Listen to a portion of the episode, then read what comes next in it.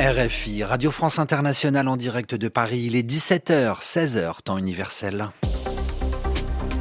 Le journal. Le journal. En français facile. Adrien Delgrange. Bonjour à toutes et à tous et ravi de vous retrouver au sommaire de cette édition du lundi 19 février. La lutte continue, dit la femme d'Alexei Navalny. Son mari a été déclaré mort en Russie il y a trois jours. Lulia Navalnaya, que vous entendrez, veut poursuivre le combat politique de son mari contre Vladimir Poutine. En Europe, Ursula von der Leyen veut présider la Commission européenne 50 plus. L'actualité en France, Missak Manouchian sera honoré après-demain à Paris. Missak Manouchian, résistant communiste pendant la Seconde Guerre mondiale. Pour Emmanuel Macron, le RN, le parti de Marine Le Pen, serait bien inspiré de ne pas se rendre à la cérémonie. Et puis nous terminerons ce journal en musique avec la sortie du nouvel album du chanteur de reggae Tikenja Fakoli. Voilà pour les titres, soyez les bienvenus. Elle veut prendre la relève du combat politique de son mari en Russie. Trois jours que l'opposant numéro un à Vladimir Poutine, Alexei Navalny, a été déclaré mort.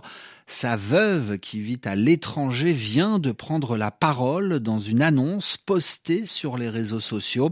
Lulia Navalnaya promet de poursuivre la lutte contre le président russe Vladimir Poutine et appelle ses partisans à la rejoindre.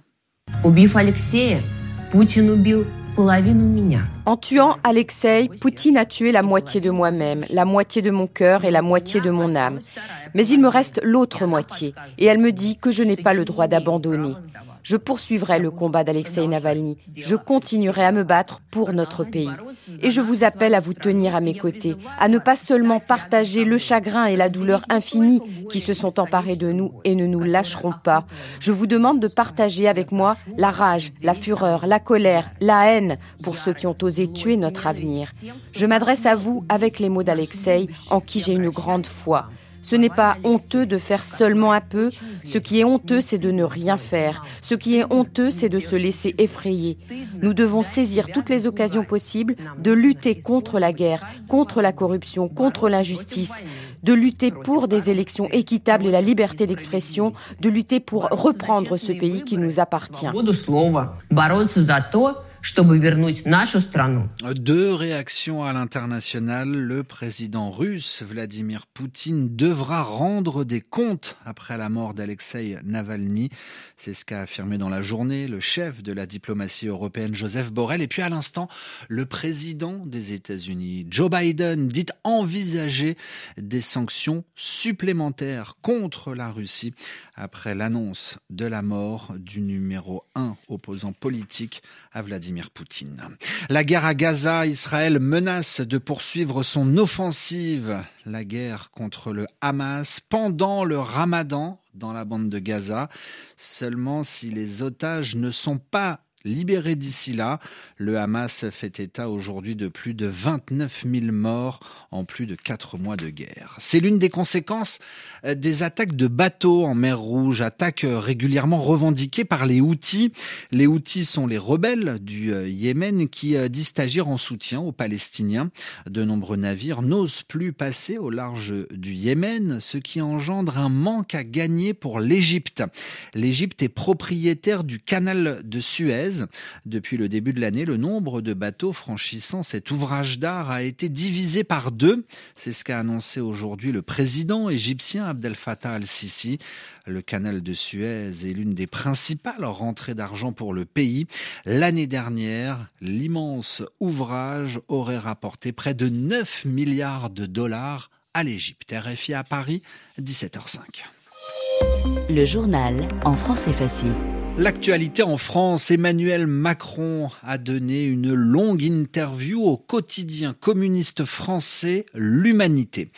Objet principal de cet entretien, la panthéonisation de Missak Manouchian. Panthéonisation, c'est le fait d'entrer au Panthéon. Le Panthéon est un monument parisien où sont honorées des personnalités remarquables de l'histoire de France. Missak Manouchian était un célèbre résistant communiste pendant la Seconde Guerre mondiale. Raphaël Delvolvé, bonjour. Bonjour Adrien. Et dans cet entretien accordé à l'humanité, Emmanuel Macron remet en cause la présence d'élus du Rassemblement national lors de la cérémonie euh, prévue après-demain. Oui, le président français dit ne jamais avoir considéré le parti de Marine Le Pen comme un membre de l'arc républicain. Cette expression définit les partis politiques respectueux selon Emmanuel Macron des valeurs de la République. Pour autant, le chef de l'État dit aussi dans cet entretien qu'il est difficile de faire comme s'il n'y avait pas 88 députés du Rassemblement national. Toujours selon lui, le RN reste d'extrême droite, mais n'est plus un parti ouvertement antisémite, c'est-à-dire hostile aux juifs. Emmanuel Macron en profite pour critiquer également certains élus de la France insoumise, classés eux à l'extrême gauche. Pour le président, certains d'entre eux combattent, comme le RN, des valeurs de la République. Le président Macron, soucieux de montrer qu'il n'est pas allié ou proche de Marine Le Pen, redit un principe de sa politique. Les lois importantes ne doivent pas être adoptées grâce aux voix de l'extrême droite. Et puis, euh, c'est à retenir de l'interview du président, vous en parliez, Adrien, conformément au protocole, c'est-à-dire aux règles officielles, la chef du Rassemblement national est invitée mercredi à la cérémonie pour faire entrer Missak Manouchian au Panthéon. Emmanuel Macron juge cependant que Marine Le Pen ne devrait pas venir. Selon lui, les origines du RN sont contraires à ce que représente le résistant communiste, c'est-à-dire un étranger, d'origine arménienne en l'occurrence, ayant combattu le fascisme en France. Et depuis cet entretien accordé au quotidien communiste L'Humanité par Emmanuel Macron, Marine Le Pen représentera bien le Rassemblement national lors de cette entrée au Panthéon de Missak Manouchian après-demain. Et c'est Jordan Bardella, le président du RN, qui l'a confirmé ce matin. Il était en visite auprès des policiers dans le département des Alpes-Maritimes. Le Rassemblement national sera présent à cet hommage. Nous sommes euh, favorables à cette panthéonisation le président de la République n'a pas à trier qui sont selon lui les bons ou les mauvais élus de la République française.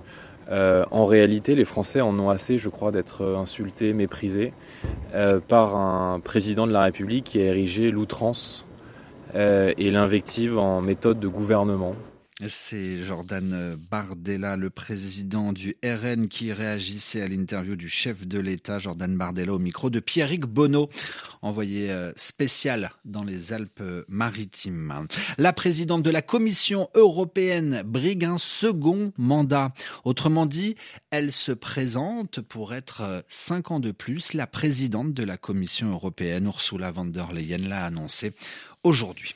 Nous refermons ce journal avec l'un des grands noms du reggae francophone, l'ivoirien Tiken Fakoli. Il vient de sortir un nouvel album, son 16e, intitulé Acoustique. Edmond Sadaka nous le fait découvrir.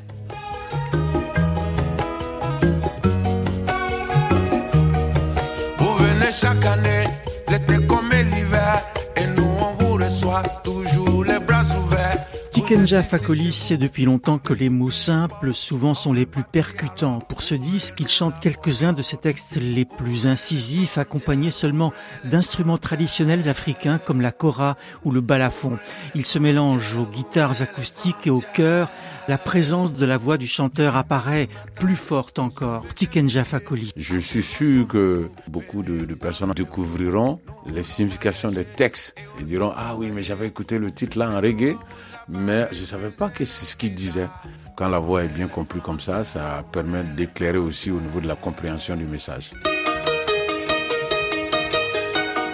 Sur ce disque, le reggaeman ivoirien a invité plusieurs artistes comme la malienne Jelly Tapa qui apporte sa voix de griotte sur un titre chanté en dioula. Côté français, on retrouve notamment Mathieu Chédid et Bernard Lavillier. Et c'est ainsi qu'aux quatre coins de la planète, on est tous assis à faire la même dictée et